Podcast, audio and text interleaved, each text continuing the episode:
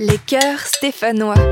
Oh les cœurs. Oh, les cœurs Oh les cœurs. Une balade en six épisodes dans les rues de Saint-Étienne, à la vue des pulsations de la ville.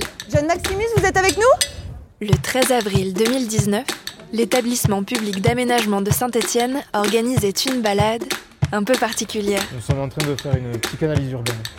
Vous voulez écouter, L'Agence nationale de psychanalyse urbaine y livrait les conclusions de son travail d'exploration du territoire destiné à en révéler l'inconscient.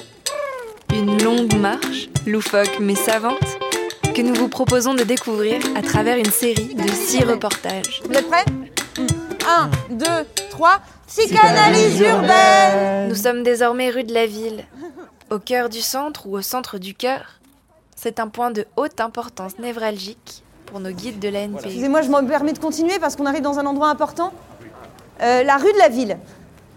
C'est vrai que quand on travaille sur euh, la ville, à chaque fois qu'on rencontre une rue de la ville, on sait qu'on a touché à un point euh, névralgique, un peu fort.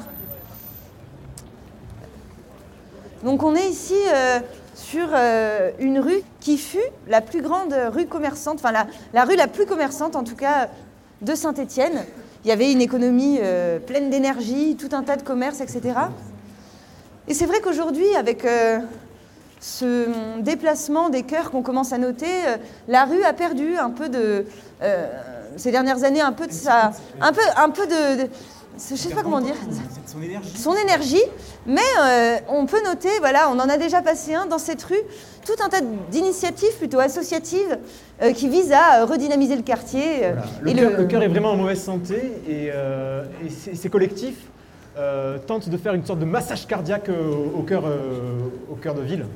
Cette idée de massage cardiaque, c'est vraiment bien trouvé parce que le quartier se retrouve dans une situation, si tu me permets de poursuivre, John Maximus, euh, on peut parler de transplantation cardiaque, puisque ces dernières années, on a, euh, opéré le quartier, on lui a retiré tout un tas euh, d'institutions assez, importantes, hein, la Comédie de Saint-Étienne, la CAF, etc., pour les déplacer dans d'autres cœurs.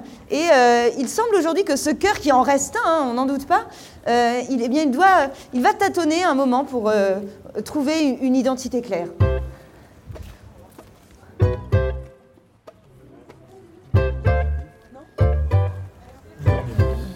Alors, on tenait quand même à vous parler de cette église. Parce qu'ici, on est vraiment donc au cœur euh, de ce qu'on peut appeler le, centre du cœur historique de Saint-Étienne. On peut considérer cette église comme la première pierre autour de laquelle euh, Saint-Étienne s'est euh, s'est organisée.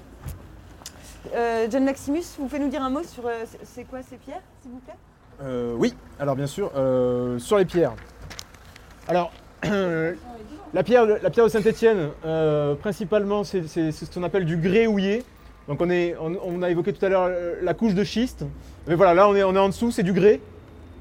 Alors c'est une pierre qui est sédimentaire, c'est-à-dire que c'est par dépôt décennie après décennie, siècle après siècle, millénaire après millénaire qui s'est accumulé euh, sur la mort des, des végétaux et Bon, des tout cas, petits or- Je organismes. trouve que la chose importante à dire sur cette pierre, c'est qu'elle est particulièrement friable?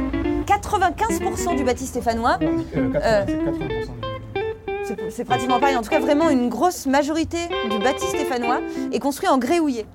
Donc une pierre friable, à tel point que c'est- tout simplement la pluie qui, qui a donné à cette église euh, cet aspect euh, tout en rondeur, euh, qui n'est pas sans rappeler euh, certaines œuvres architecturales, certains bâtiments remarquables qu'on peut admirer ailleurs en France, par exemple au parc Astérix.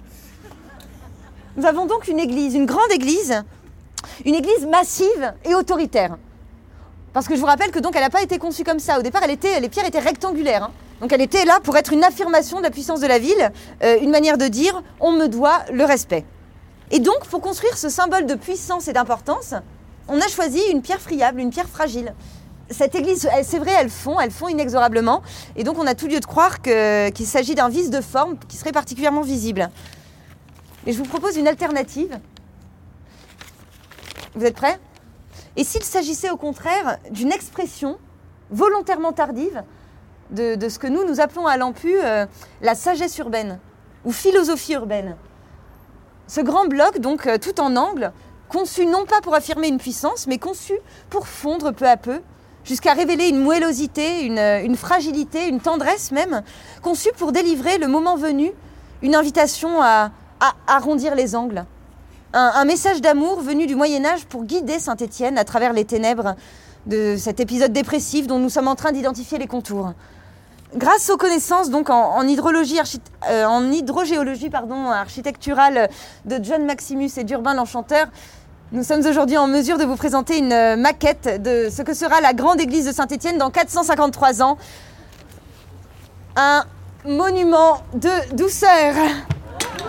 La première moitié de notre balade de psychanalyse urbaine touche à sa fin. À table, Oui, je vous propose de, de commencer par le salé, mais euh, nous finirons donc cette pause par une dégustation de, de la grande église. Je déclare la première pause officielle ouverte. Merci à nos guides de la NPU, Charles Alterfer, Kathleen Doll et Jean-Maxime Centuré.